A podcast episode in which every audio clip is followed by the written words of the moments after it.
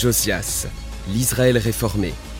De la royauté à la captivité, épisode 6.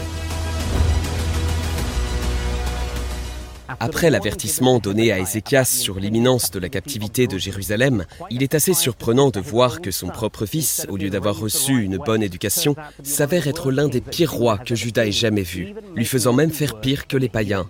Il fut averti par Dieu à travers des prophètes fidèles, mais ce n'est que lorsqu'il fut emmené en captivité qu'il cria à Dieu et modifia sa conduite. Dieu l'entendit et lui pardonna, mais il fut difficile d'inverser l'influence corruptrice qu'il avait eue sur les autres après toute une vie de péché. Pendant son règne, il installa une image sculptée d'Astarté dans le temple de Jérusalem. Selon 2 Rois 21.7, Astarté était la déesse de la fertilité, et ce culte éhonté des idoles était une offense à Dieu. La Bible dit dans 2 Rois 21.19 qu'après Manassé, son fils Amon régna. Il était encore pire que son père. Il érigeait des idoles, ne voulait pas s'humilier et commettait de plus en plus de péchés.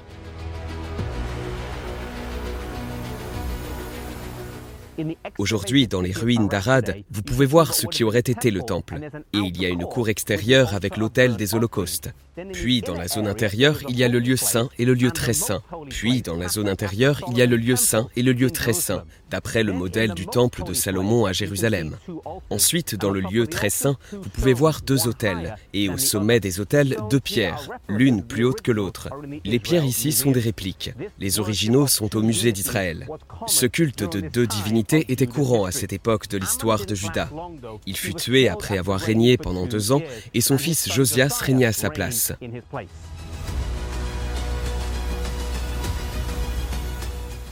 Il accéda au trône à 8 ans, un très jeune âge avec peu d'expérience, mais il s'efforça de faire ce qui était juste.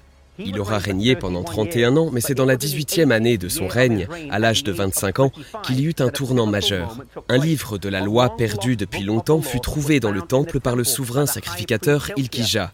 Et lorsque le roi Josias le lut, il fut profondément ému, car il lisait les avertissements et les exhortations. Les bénédictions de l'obéissance et les malédictions de la désobéissance furent placées devant lui, et il prit la décision de faire une profonde réforme.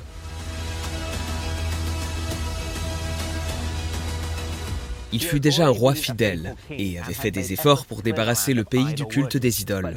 Mais maintenant, il était encore plus zélé et fortifié et s'efforça de faire disparaître toute forme d'idolâtrie du pays.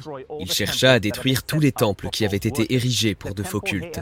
On pense que le temple ici à Arad fut détruit à l'époque de la réforme de Josias. Quand il eut terminé, il ne restait qu'un seul temple dans le pays et c'était à Jérusalem. Josias mourra malheureusement à l'âge de 39 ans dans une bataille contre les armées égyptiennes. Mais la Bible rapporte dans 2 Rois 23-25 qu'il n'y eut aucun roi avant lui et aucun roi après lui qui se tournèrent vers Dieu de tout leur cœur, leur esprit et leur âme, comme il l'a fait. Josias était tout jeune quand il devint roi, et son arbre généalogique n'avait pas un semblant d'obéissance dans sa famille, mais il n'a pas laissé cela le freiner. Il n'avait pas des traits de famille positifs, mais il fut capable de briser le cercle vicieux et de régner comme un roi honorable. Certains d'entre nous viennent de familles avec des habitudes, des traits et des comportements qui ne sont pas sains et contre lesquels nous luttons. Mais grâce à la puissance de Dieu, puissions-nous nous libérer de ce cercle et trouver la victoire en Jésus.